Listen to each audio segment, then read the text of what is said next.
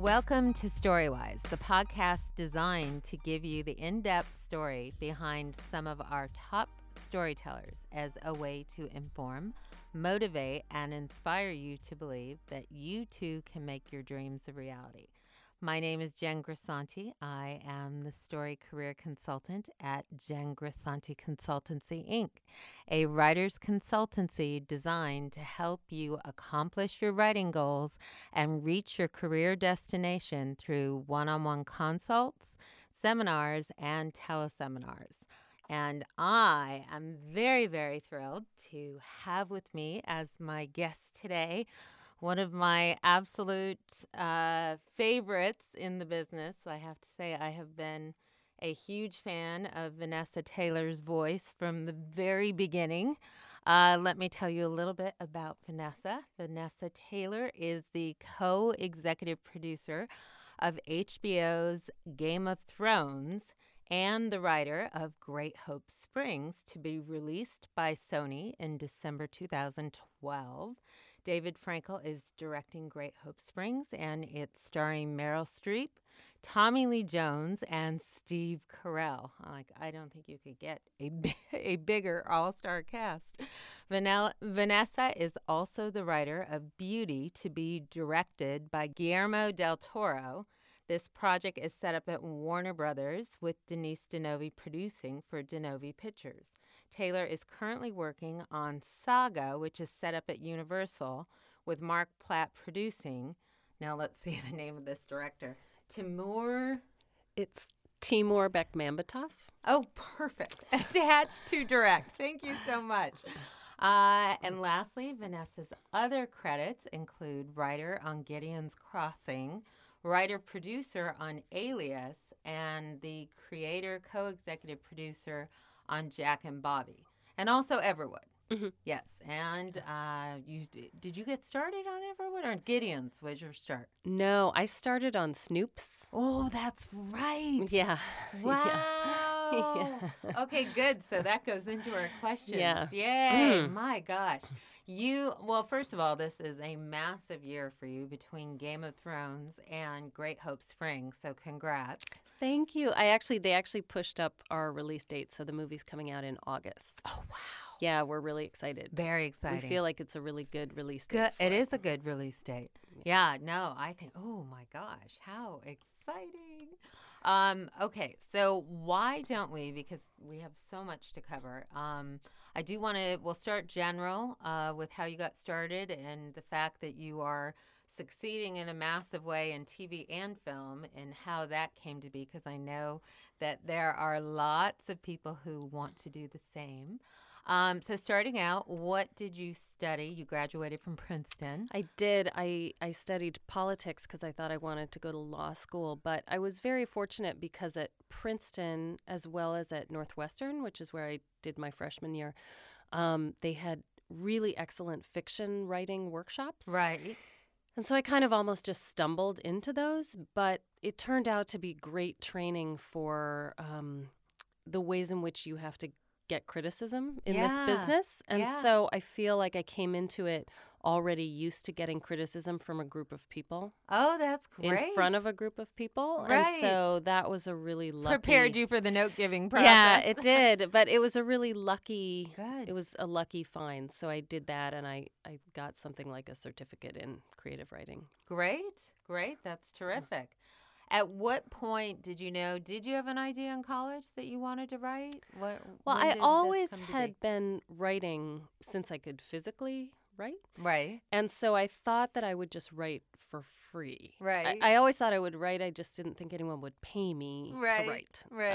Um, and so I guess there came a point when I realized that if you wrote for television, you could actually get a job. Right. And and maybe keep getting jobs. And Which so, you have. and so that was the beginning of my thinking, oh, maybe I could actually do this. Right. Yeah. Right. I love that.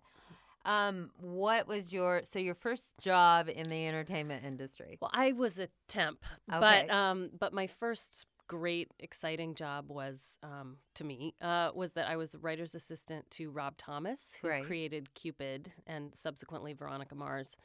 Um, and I just got really lucky and he responded to just a letter I sent him. Right. And made me his assistant on Cupid. And then when he went to run Snoops, he gave me a writing job because um, he's the coolest man in the world. So that was oh, how I got started. What, and he was probably one of your first mentors. Definitely, yeah. definitely. I I am so grateful. He's he's such a loyal, great friend and terrific writer, and I was just really really lucky to work with him. The thing I love about that story, and this is good for everybody to take a n- note of out there, is that you wrote him a letter.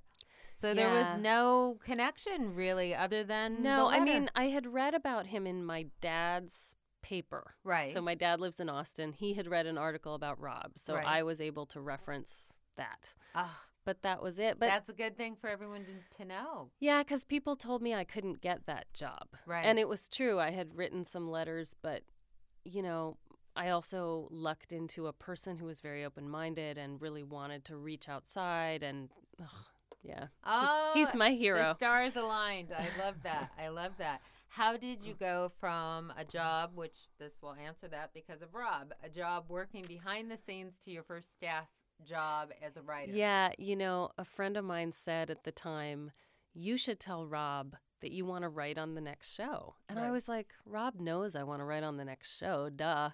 And my friend was like, no, you got to tell him. So I picked up the phone and called and actually was like, I want to write on the next show. And God bless him, he actually gave me a job. Oh Yeah. my God. Okay, again, a, a great story. I mean, the idea Yeah. of ask for what you want. Yeah. Yeah. The worst someone can say is no. Yeah, And at least you know you tried. absolutely. So I think that is great. Then from there, I have to imagine did the agent come before you got the staff job or uh, after? It was before, I think, because once I was in that writer's office, mm-hmm. I was I made friends there, and some I was writing samples the whole time, most of which were bad. But finally, I wrote one that people liked, and I got the other writers. what was your big sample that people loved? I know Um, it I've was read a most of it them. was a Sex in the City. yes, yes, yes. and um and people read it, and so one of the writers there, Hart Hanson, who Right. has subsequently created the incredibly successful Bones, um, recommended me to his agent. Right. So that was really exciting. So it all started with being a writer's assistant Definitely. and all the relationships that came Yeah. out of that. Oh, great, great. I love that story. Uh, tell me about the experience of your first day in the writer's room. I don't exactly remember my first day. I Right. remember it more as a series of bad days. Right. I was just terrible. And in fact, I was so terrible that at one point, one of the other writer producers said to a friend of mine, You know, she really needs to speak or she's going to get fired. And I just, I was, I just, I didn't know what to say and I didn't know when to speak. And I, one time I finally tried to speak and I actually interrupted someone higher level and then they were mad. It just, I just was not good at it at all. And it terrified me. Aw. So that was a really tough. And But that's yeah. so honest because I think, you know, I remember, I recall when a mentee that I had while I was at CBS Paramount wrote me an email that talked about her first experience in the writer's room. And she said something like, Jen, you know, I'm in there and it's like every idea I put out there, they ignore. And then suddenly, three hours later, somebody else comes up with it. Yep. And suddenly it's a great idea. I feel so alone. No one asked me to lunch. Right. No one this. Oh, no one that's that. the And I- worst. I, said, Welcome to the world of Yeah. being a TV writer. It's true. It's Yeah. really it can be hard. I, I've had that experience again subsequently, but only in rooms where I genuinely, in hindsight, feel like I was misplaced. Right. Like I probably shouldn't have had the job in the first place. Right. Um, And how, uh, how do you work through that? well, in that case, you know, on Snoops, I was fortunate that we got canceled before I got fired. Right. Um, and then my, the subsequent room where I felt that way, I ultimately did not have my contract picked up, and I think that was quite appropriate because Right. I was not participating in the, fully right. because I didn't know what I was doing. Um, so I don't know. You know, I think you can do your best effort to research and try to get on the same page with everyone else. But I think there are certain rooms where you're just never that you know gonna- you're not a fit. you're just wrong. yeah, So you might as well just you know pack it up. You're- right. You're, not going to no, keep but that I job. Think that's good. I think I think it's good because I think it's good to know where your voice fits Definitely. and know where your background will add to and and just because you get a job and I think in the beginning for writers you don't have like a big choice on, Right. oh I want to be on this Right. yeah you and everybody else wants to be on that right. show so but then I think with you like having seen you go up the ladder in a massive way and really come to the point in your career where you do have your own choice show wise and in so many other respects in your career um, I think you had to work through those. Well, you also moments. have yeah, you also have the self knowledge to say I'm not going to be right for that show. right, I don't even want to try to get it. Right. Like, why bother? Right. You know. right, which is good. And were your Mm. agents always behind that? Were they supportive of? That? Yeah, you know, I've been really fortunate. I've only worked with, um, I guess, three, you know, three or four um, television agents now, and they they were all pretty um, sensitive to that and didn't. You know, in the beginning, you take all the meetings you get, and Right. You try to get whatever jobs you can, but they, for the most part, they really encouraged me to look for good jobs and jobs that I would be good for. Right, right. No, I think I think that's terrific. What about which this kind of will go into some of the obstacles that you face? What did you learn about the politics in the writers' room? Well, there are definitely rooms that are really political. I think, again, in those rooms, you're probably not going to win. You know, unless you're Machiavelli, you're just going to lose. Right. So, you know, I've been in those rooms and sort of watched it take place, but really you're just a spectator. And Yeah. where you fall, unless you're quite political yourself, I think it all just depends how well suited you are and how useful you are to the people who ultimately win that fight. Right. Um, I've been fortunate to mostly be in rooms that didn't have a huge amount of. I mean, they all have politics. Yeah. But, um, But you learned how to work them in your favor. Yeah, and I think just to. I think the really important thing is to know who you're dealing with in terms of the showrunner. Mhm. There are showrunners who really want a lot of dissension and discussion, Right. and then there are showrunners who basically want you to agree with them. right. And you just have to know who you're talking to. Understand the temperament of the room and the climate. Yeah.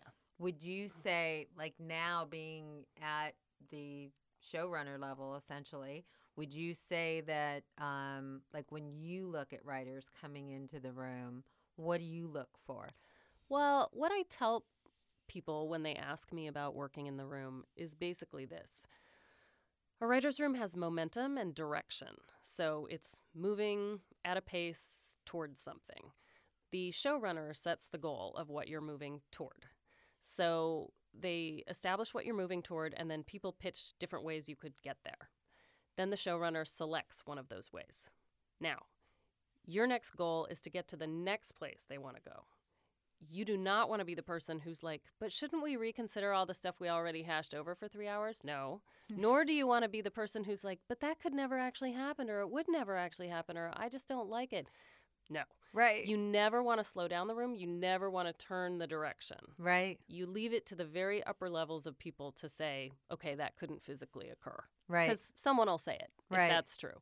But you want to be the person who's adding more information, more choices, pushing towards getting more stuff, and and generally working towards that goal that the showrunner has put in front of you. I think that is excellent. I love that. I, I, I have never had anybody quite coin it that way, and I, I think that's great. I tell people to think of it as horses on a track in a race. Right. You're all going the same Yeah. way. You don't want to be the horse who's heading back to the barn. Right, right. That well, I think that's great. Now getting into what is probably one of my favorite shows on television, and it returns April first. Yeah. Yay! Game of Thrones, of course, is what we are speaking about. So take me through how this all came to be and what it's like to work on this show. This was such a lucky break because I just love this job. This is the best job I can actually imagine Oh, I having. Um, I read the pilot. Mhm. My agent at the time um, sent it to me because he knew I was interested in cable and he just thought I would like it and I loved it. Um, and I and then uh, what ended up happening is that I signed up at a management company and my manager manages um, the creators of the show. Oh, great. David and Dan. So when I told him how much I loved it, he set up a meeting. Um, but I did not get hired for the first season of the show. And um, one of the showrunners said, Well, we'd love to have you for the second season. But I thought, Oh, he's just being nice. Uh-huh. You know, uh-huh. that's just what you say when you don't hire someone. But then when the second season came around, they called. Oh, and um, I love that. Yeah, it was really. How exciting. many people did they have in the first season? Did they not have as many people um, on the they ended room? up. They didn't really have a room. Right. Um, they had a freelancer and also they ended up hiring their writer's assistant to become a writer on staff. I love that. That's but they didn't have a full sort of room. Right.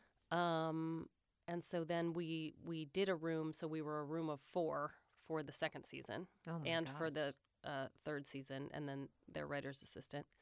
Um, so it's just it's such a great group of people. Um, and you traveled to Belfast. I did travel yeah. to Belfast. The show shoots in multiple locations, so I haven't been to all of our locations. Right. Um, but I did go for two and a half months to Belfast oh, last year, wow. and I'll be there for two to three months this year. Yeah. How exciting. Um, and what so- is that experience like? Like, take writers who are just dreaming about being where you are and take them through the process of what it's like to show up on a set where you know no one and you're Well, a new writer. The weird thing, I mean, there's always a weird disconnect to me in television because producing a producer title comes with seniority. Right. So by the time I get my producer title, I may or may not know how to produce anything. Right. Hopefully you do. Right. And you've learned about post and pre production and casting and whatever else, but who knows? Right. So they're just taking it on faith that you know what you're doing. Right. So you show up on set, and of course, in Ireland, it's even stranger because for some reason the hierarchy is a bit different. And so I never felt like anyone cared that much that I was a producer. Right. So I always sort of felt like I was standing there telling people to pay attention to what I was saying, but I wasn't sure they knew why they should or if they should.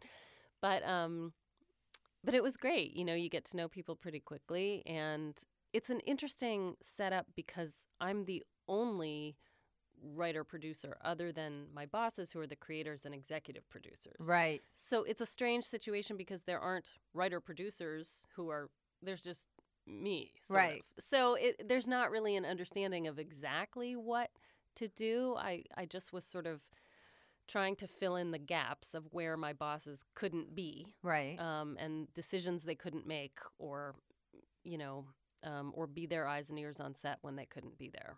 But I think even knowing that, like having intuition to know how to think 10 steps ahead. I mean, I would say every um, promotion that I got in my career, there was no one saying, oh, this is what your Right. job is now. Yeah. And here's a list of, it was more me using the title yeah. to expand what I was doing and figure out how to make it work better. Yeah, and there was a certain degree of me thinking, okay, I realize they need some coverage because they're stretched really thin. Right. Where can I try to take a little bit of the burden Right. off? How can I try to pick up some more slack? Right. Um, No, I think that's great. I love that. Now, as far as writing for the show, what is it like? So you guys are adapting from books. So Right. what is that process like? It's really cool. It's actually kind of great because it's a combination of it's cable, not network, so it's a shorter season. We have a 10 episode season. But additionally, we're adapting from a book. So you never get to that point you get to in network of episode 20. What are we going to do now? We've told every story in the world. We're dead. You right, right. Um, it's just a question of how to best adapt the material and add to it without sort of changing it too radically. Um, so it's really it's really great, and I particularly enjoy. I, I feel like I maybe take too much from the books, as a matter of fact, because of course the show has its own slightly different tone. Right. But I just love the books, books. and I love the dialogue, and I take everything I can. Right. I love that. And I have to tell everyone, I mean, you Vanessa has this insane knack for dialogue and like bringing you to tears. Like I specifically recall in Everwood, like mm. every episode that you wrote, I teared up at least once. Thank you very much. I really So appreciate I that. love that. And in on and with that, like how do you learn to write dialogue? Like on a show like say Game of Thrones versus Everwood. How do you Yeah. you Well, that was really interesting because when I wrote the first episode I did for Game of Thrones last year, I honestly thought to myself, okay, I may be able to do this or I may not. If I can't, they'll have to fire me. That'll be unfortunate. But I don't know. I've Right. never really done sort of period. I Right. haven't done fantasy. So I just wasn't sure how it was all going to work. Right. So I started at the very, very bare blocks of it. I took the scenes that were in the book and wrote them as dialogue. Right. And so, and I read all the scripts a bunch of times and that I had access to and just tried to sort of get it all to sound Hear as close voices, as right. I could. Yeah. And That's a you great know. process. I like that. yeah, I sort of tried to divide it into digestible pieces. Like Right. it seemed so intimidating to me that I thought I'll just break it down as small as I can. Right. And try to like not make anything too out of whack and Right. and sort of, you know. Yeah. But isn't that the truth? Like when you think about it on many of these shows, I mean, how many people are going to be come in and be experts at the period piece and Yeah. completely understand it backward and forward?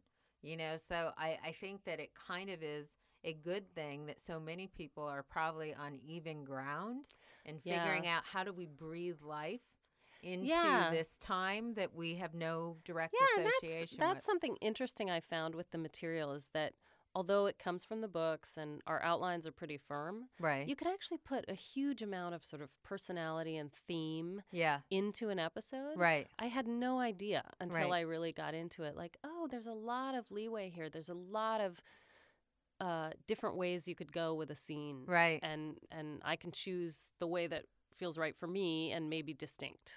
You know, Theme is another thing you're great at. Um, how? What is your process for for putting theme in story? I try to. I feel like the thing theme does for me is it fills in the background noise, sort Right. of. So if people are chatting about things, I try to have it be thematically resonant for me because that's Right. how I make sense of it. Otherwise, it's just totally random. Like they could be talking about anything. right. So I look at the episode, the outline, and try to think at the very outset, like what themes are playing out here. Sometimes it doesn't have as much thematic cohesion as you would hope, and so you're just left to sort of improvise. But I try to at least dig out what I can and see where the scenes relate to each other and try to make that play. I feel like it just gives it a little more depth and just makes it feel like it's cohesive and it's not just a slice of something, like a slice of a book. It unites everything. How? Um, looking at your episodes, have you seen your episodes that Mhm. you've done for this season? Yeah. How did it feel? It's really cool. it was really cool because there's just there's so much to the show visually. Yeah, there is. So it was exciting to watch, and I got to see some. I guess I saw some of that stuff shooting, not a lot of it. Right. Um, we shoot a lot of different things at the same time, so you're never quite sure what you're seeing. But um, but yeah, it was cool. And the the plus of working on a cable show that has 10 episodes is it allows you to be able to have a future career as well. Yeah? Yeah, I mean, this show is pretty all consuming. I don't When you're doing it. Yeah. Yeah, and it ends up spreading out through the years. So Right. it's not I wouldn't say there's a huge amount of extra time. Right. But um but certainly in general, I think with a shorter cable year you can do that. Yeah. The the plausibility yeah, it's possible to, Yes. to do both. In theory, certainly. Yes, in theory, depending on yes, I, I so get it. Um, all right, now let's see. With regards to, um, well, actually, let me finish on Game of Thrones. Two more questions. What is your favorite part of working on this show?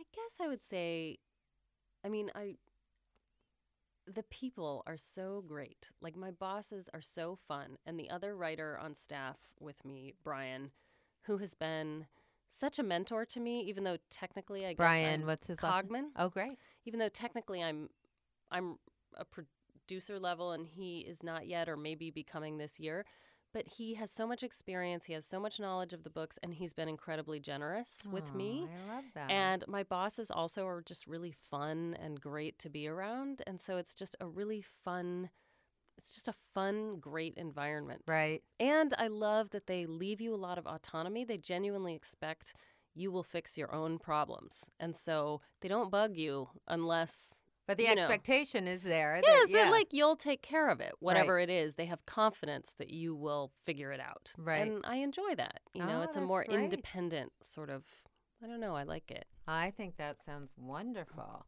Um, with and you kind of answered it with themes. Since it is a period piece and unique a unique situation with the characters, how do you make story universal?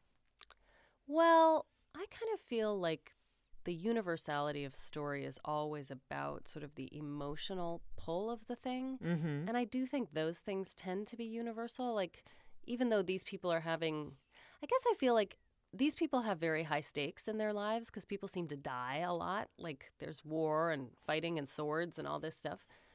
But they still have the same concerns that Right. everybody else has. Right. You know? So Love, sex, Yeah, making you know, marriage work. fitting in, Yeah. does my dad like me? Like, Yeah. I mean, it really does carry. yeah. And I think in some ways, the higher stakes just makes that stuff Does my dad like me? Very prevalent. Yeah. right? Yeah. You know, like it's all the same things. Yeah. It's just they're living a more They're at different version. times. Yeah. Yeah. So I like that. No, that that definitely answers that. So with that, we are going to take a break, and I'm very very excited for Game of Thrones to return April 1st. Make sure to look for it, and we will be back in a moment with Vanessa Taylor. You're listening to Storywise with entertainment consultant Jen Grisanti. Storywise is a podcast designed to give you the story behind the people who tell stories, offering you insight on what it takes to work as a writer in television and film. Hear this and other podcasts on www.jengrisanticonsultancy.com, a full service writer consultancy committed to guiding your vision. We are back with Vanessa Taylor of Game of Thrones. Now, wait, your title on Game of Thrones? co-executive That's producer. right. Co- Yay. um, so before Game of Thrones, so you co-created Jack and Bobby. Tell me about the process of what it's like to go from story concept to producing a series. Well, in that instance, I was working with Greg Berlanti. He was my boss on Everwood.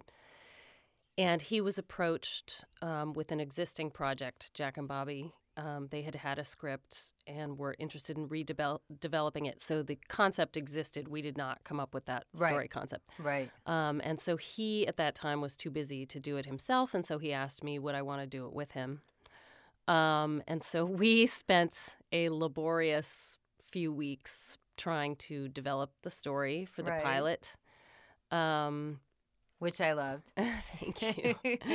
and then spent a laborious year trying to develop. And he, I, I would say we divided duties by. He did a lot of the um, story development, running the room. I did some of that, I think, um, but I did a lot of the hands-on writing and rewriting. Um, and that one was a, a really tough.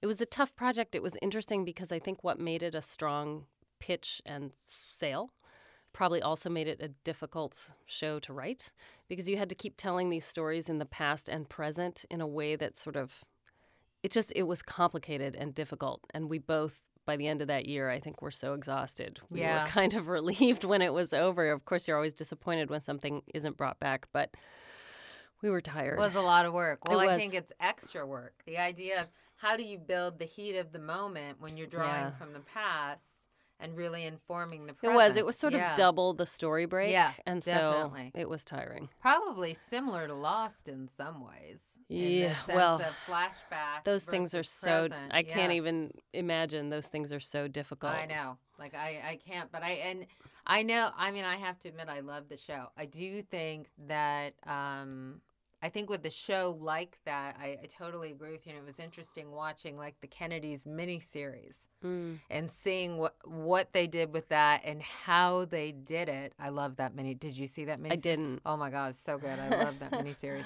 Um, so it, it- and yet I think with this concept, it did feel limited in scope So it it was challenging from the beginning. You- which- Yeah, yeah, it was it was really hard. Yeah, I can imagine. So let's see. Um, what now? Everwood. So Oh. Everwood. So tell me about. I love Everwood was such a great experience. I had a really great time and we um so Greg Berlanti wrote that pilot and then um on our staff we had Michael Green who I had worked with previously on a couple different shows Right. and Rina Mimoun who I had not worked with but Right. we all and additionally other writers on the staff we became really a close knit group and most of um, you are still really good friends. Yeah. yeah. and I felt like Greg had a particular gift for seeing people's strengths and cultivating them. Yeah. Really picking people out and, um,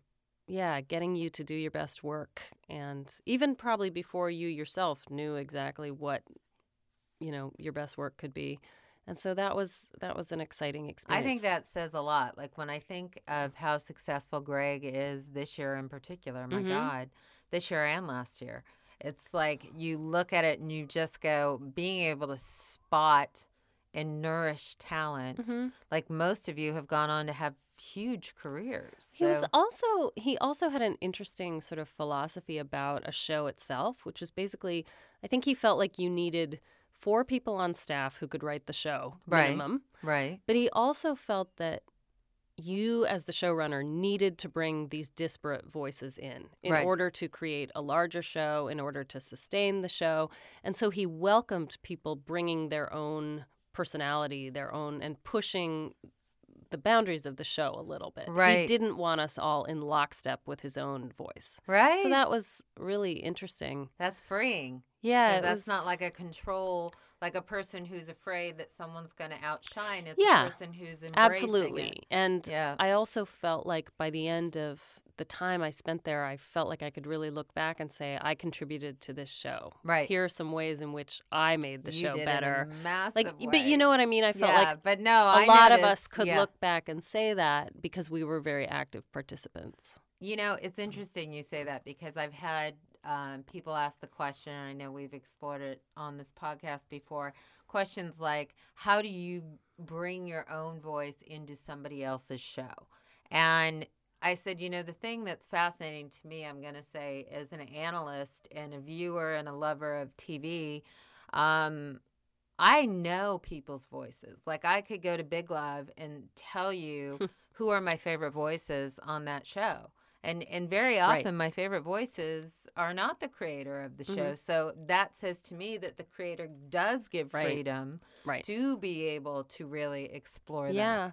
Were you ever afraid of that? Of like putting your voice in somebody else's Well, obviously, you want to stay within the confines of Yes. the characters they've created, but at the same time, I mean, that was something interesting about Everwood. Um, one of the characters on the show was a little bit more comic relief in the Right. beginning, or a little more arch, a little bit broader. Right. And I think through the course of it, we all infused that character with more depth because Right. that was kind of the direction we wanted to go. Right. And um, yeah, I mean, Do I you get attached to characters?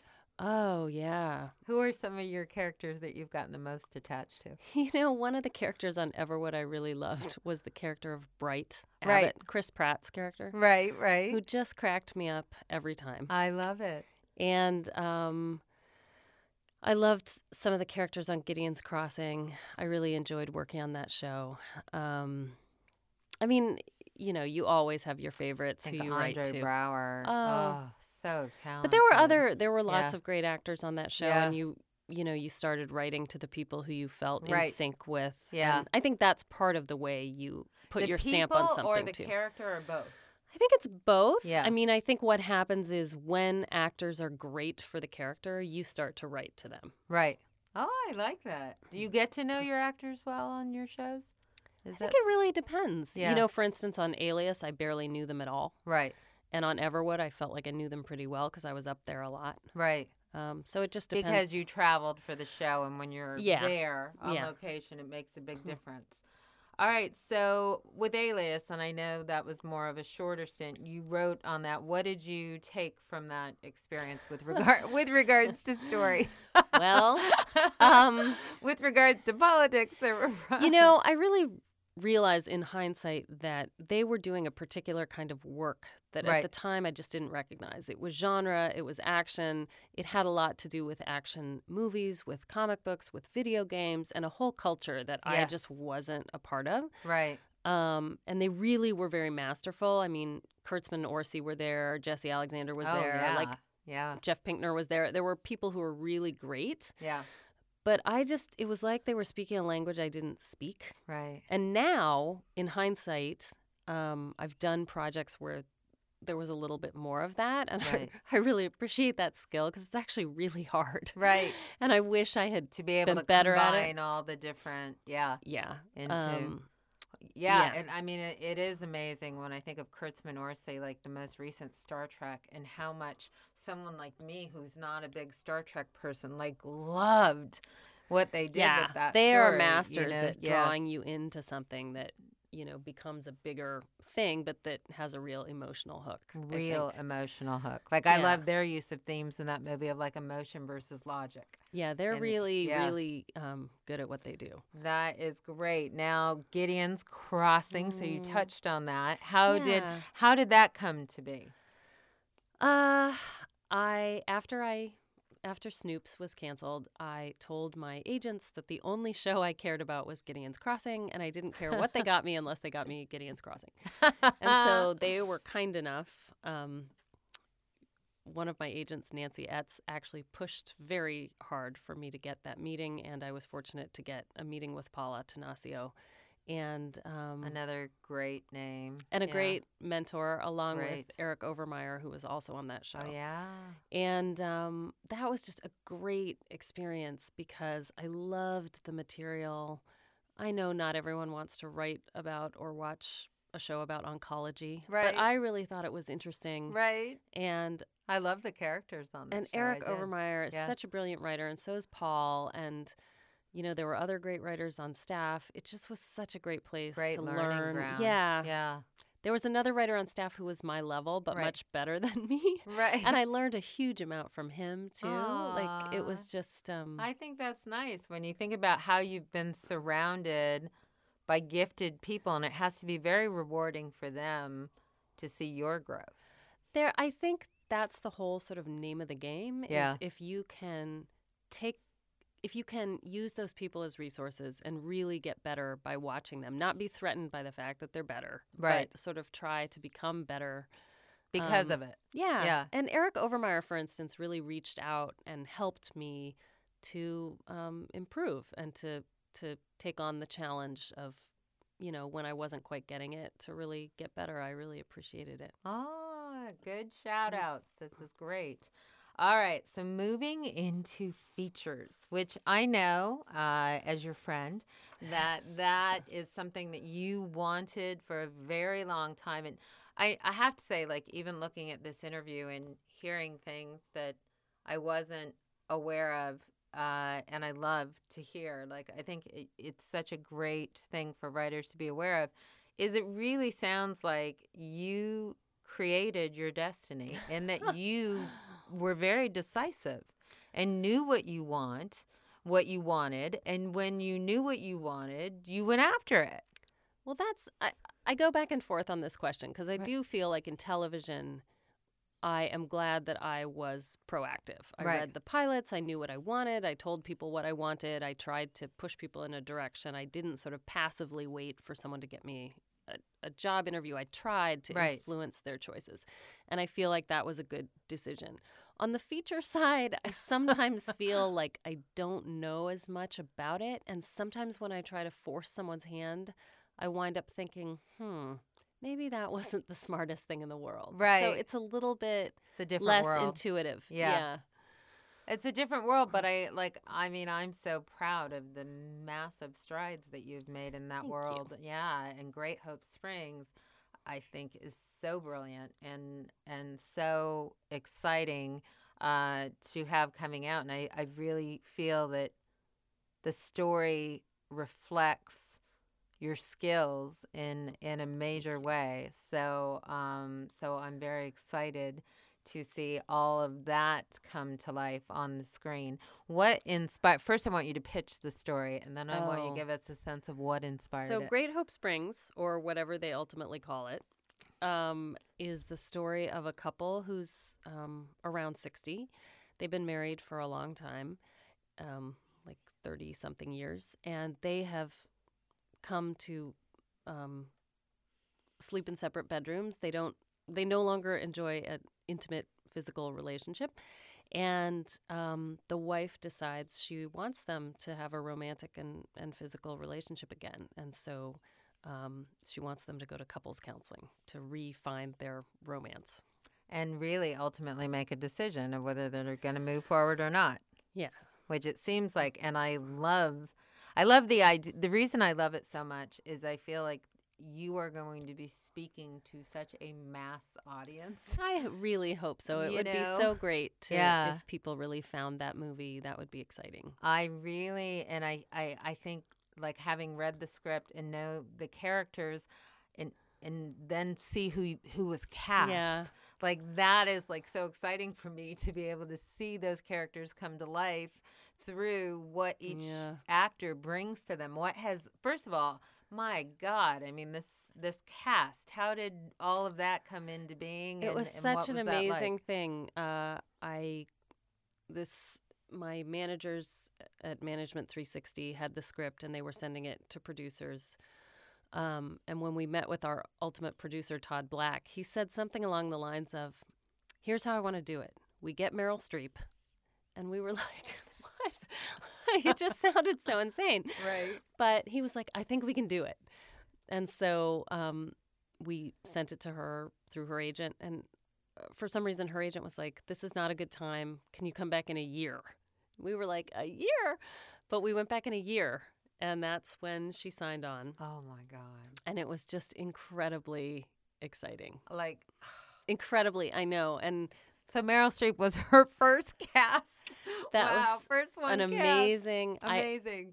the first time I met her, I almost fainted, but luckily did not. Um, and then I was told about Steve Carell after the fact, but was thrilled. I, I just thrilled, thought he was so ideal, and yeah. And then um, Tommy Lee Jones, I really um, was very excited about as soon as the idea came up, and really advocated for, and just thought he was such a great choice, and was very excited about the idea. And he you know, I was thrilled to see he exceeded my expectations and it was just that was great. So What- yeah, I couldn't be more excited. When you think about like your intention going into the story, and and I have to say, like even in the feature world, God knows, usually there's like five writers, and the fact that, Yeah. that you know writers replace one another constantly, and the fact that this was your baby and remains your baby, and then you got huge stars attached. I mean, that must be amazing. And what what was the experience of seeing your your characters and your story come to life? It was crazy. It seemed Yeah. like an out of body experience.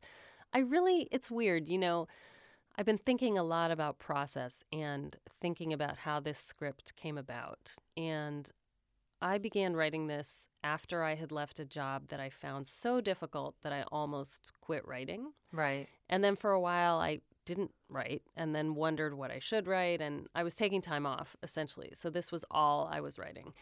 And I feel like it always had a life of its own in a way that nothing I've written before has. Right. And so I guess I feel like the entire process just kept being that. It kept having a life of its own. Um, and So it kind of came through you. Yeah, Yeah. in a sense. And um, certainly I don't really know where any of it came from. And so, of course, I mean, it's beyond thrilling that all these people signed on and that it was this great thing. But it sort of always felt like its own thing that I was kind of watching happen anyway. Yeah. Yeah, like you mentioned, out of body experience. Yeah. yeah. So, but it, I mean, of course, phenomenal to see them. And I was there for three weeks of the shooting and to sit there in rehearsal and hear them. I mean, it was insane. I kept wondering what I was doing in that room. I love it. You were the voice in that room in a massive way. Even looking at the writer in TV versus film and knowing that you shot up to the top as a TV writer, how was the experience of being a feature writer? Is it a very big difference as oh, far it's as hugely. I mean, I can't speak to it entirely because Right. obviously this is my only so far on set experience. But um, it's hugely different. I was lucky that my producers and director were inclusive and they wanted me on set and they had me do the rewrites and you know they were kind enough to show me I mean they were they've been really great but they didn't have to be and Right. I'm I'm completely aware that my next experience could be something totally different right, Whereas in television, of course, they're counting on you as a producer. right, So you're involved in a much more, you know, direct way. from the beginning, you are shaping. Yeah. So I think it just depends how much control you want to have and how much you like writing versus all the other things that are part of producing. Right, right. No, and what an incredible first experience to have with features. Boy. Mm. Um, so let's see, you were also the writer on Beauty that is being directed by Guillermo del Toro.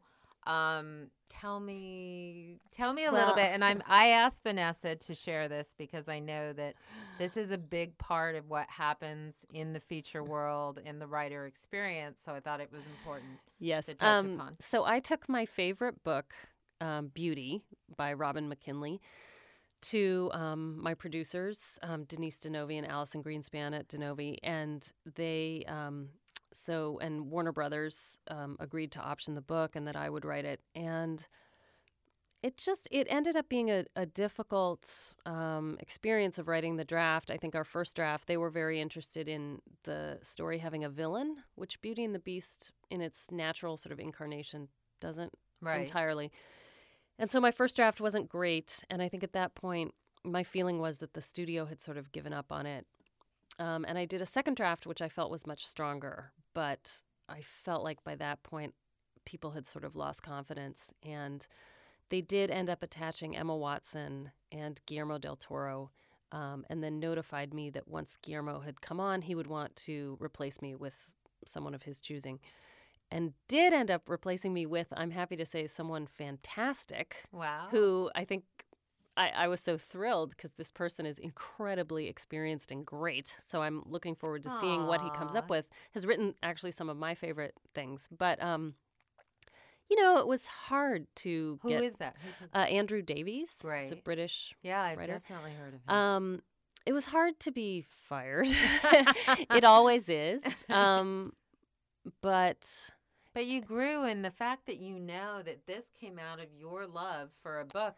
How did you like? Did you get the rights to the book? Is uh, Warner happen? Brothers purchased the rights. Okay. For you know, they have it, but it was the intention was for me to adapt it, and um, obviously, Beauty and the Beast itself is part of the public domain. right. So, but I loved this book and wanted to adapt it directly. Yeah, you know, I think it was difficult, um, and at the same time, I felt like I had given everything I possibly could give to the project, and still had not entirely succeeded, and therefore. What are you going to do? and therefore handing over the reins. Yeah, made- my only yeah. disappointment was that I would have loved to meet Guillermo del Toro and talk with him about it because I felt like if if he if I could have had him as a mentor, I could have done a really good job. Trust me, when he sees Great Hope Springs, he's gonna go, "What were we thinking?" So that part was disappointing, Yeah. but otherwise I felt like, uh, what are you gonna do? You know, you do the best you can. Yeah, but I think, and then, like, I love what you said when you said you felt that you put everything that you could put into it. Yeah. Because really, at the end of the day, that's all anyone can Yeah, and I think part of you know your job, especially on the feature side, is to choose judiciously. Right. Pick things that you can knock out of the park. Right. you don't have time to be engaging in things that you're going to kind of do a so-so job on. Right. No, great advice. Now, you're currently working on Saga. Yes. Tell us about this. Saga is a really interesting project in its inception. Um, I had uh, had a series of good meetings with the people at Mark Platt, and they are great. And um, I had worked with them on a pitch at one point, and so they came to me with this project, which Mhm. is basically that Timur Bekmambetov, the director of Wanted, right. and some famous Russian films as well. Um, and now Abraham Lincoln Vampire Hunter Right. um, had had a series of drawings done at his post house in Russia. right. The drawings were of a world a post-apocalyptic sort of second ice age kind of world Right. and a fight style. okay. And he wanted to set a Romeo and Juliet type story in this world using this fight style. So that was all the guidance you got basically was look at these pictures and come up with a story. And I thought that was such a great assignment. yeah. And then I realized how difficult it is to write action. Um, this has been very challenging. I'm still in the It's middle. solid action. It's not solid action. It has a lot of action. Wow. I mean, I guess I divided it into probably seven major action sequences. wow. Um, but I had not realized how labor intensive action is. Yeah. And now I know. so I'm loving doing it because it's a really fun project and it's it involves Probably a lot of challenging you, imagination, so but it's that's good. hugely challenging Yeah. me. Yeah. and that's how you grow. Yeah. So I think that's fantastic. Mm. I love, love, love it. So proud. Um, so, all right, what advice do you have for writers that want to work in TV and film? Um, first of all, when people are looking to get in, I really encourage people to head toward TV. I feel like it's just a knowable world where there are goals you can sort of observe and shoot for and get, and you can get yourself on your feet financially. And there's some, um, a little bit of security sometimes, um, Right. in terms of if you have a family to support or whatever. And I think the feature world is a lot more capricious and harder to navigate. Yeah. And so I feel like it was, while it was very difficult, has been and may continue to be difficult to transition from TV to film, at least I was, you know, doing something I loved and earning a living. It wasn't like I was sort of financially desperate and Right. trying to break in. And I just think this is a business that wants to deal with insiders. Right. So I feel like get yourself a place where you're an insider. Yeah. If you're an assistant at an agency or you're a writer's assistant or whatever, Right. I think that's the best vantage point. Right. No, that's great. What would you say, looking at your whole body of work, is your favorite writing experience to date? I guess I would definitely say it was writing Great Hope Springs because, um, as I said, I felt like it had a life of its own and I really enjoyed being present for Right. that. You know, it was like I was hearing someone tell me a fun story and I really enjoyed hearing it. Right. You know? I mean, the fascinating thing, so and so everybody knows, like usually I would say, and I would say you definitely draw from your life and bring it into your writing um, because I feel like your sensitivity uh, in person and what you're so open about also really translates to the page in a major way. And when I look at Great Hope Springs, I mean, obviously you haven't been in a 30 year marriage and your parents weren't married 30 Right. years. So I, I do think that that is fascinating that that was was a story of inspiration and how you were able to nail moments. Well, I do think the one thing I think that was very personal to me was I think the script addresses a question that I was thinking about for a really long time, which Mhm. is if a romantic relationship has come to a place of distance, can that distance be healed?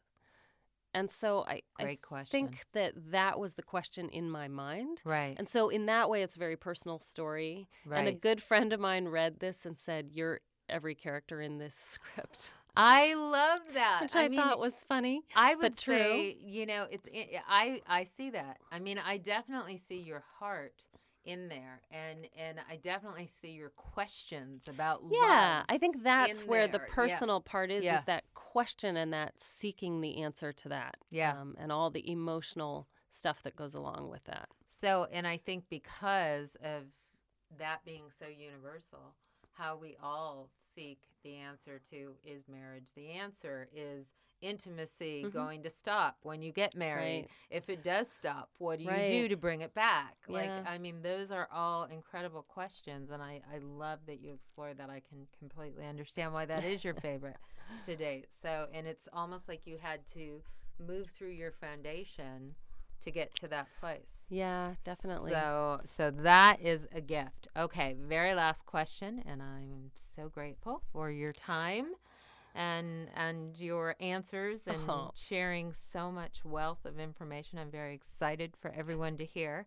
In today's climate, what do you recommend that writers do to succeed?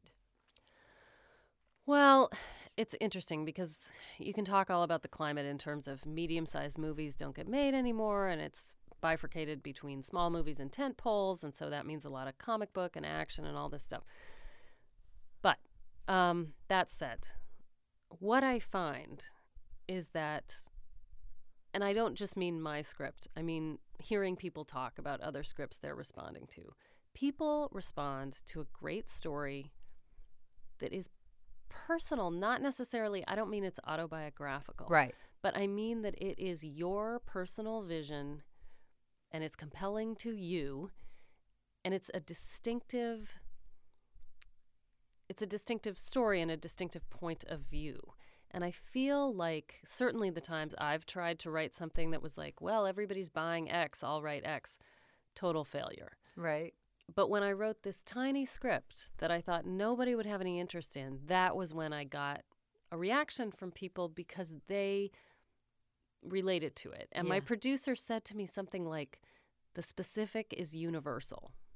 And I, I think that's probably it, you know? And so I guess I feel like I think the key is to try to stay true to what it is that you want to write and your own voice and to be distinct in that voice, not to try to sort of fade into, you know, sounding like everybody else. Because I think that's what people respond to. And they say that you can learn the structure, which I think is absolutely true, but that you can't learn the voice. And I think, you know, that that is key. Very so true.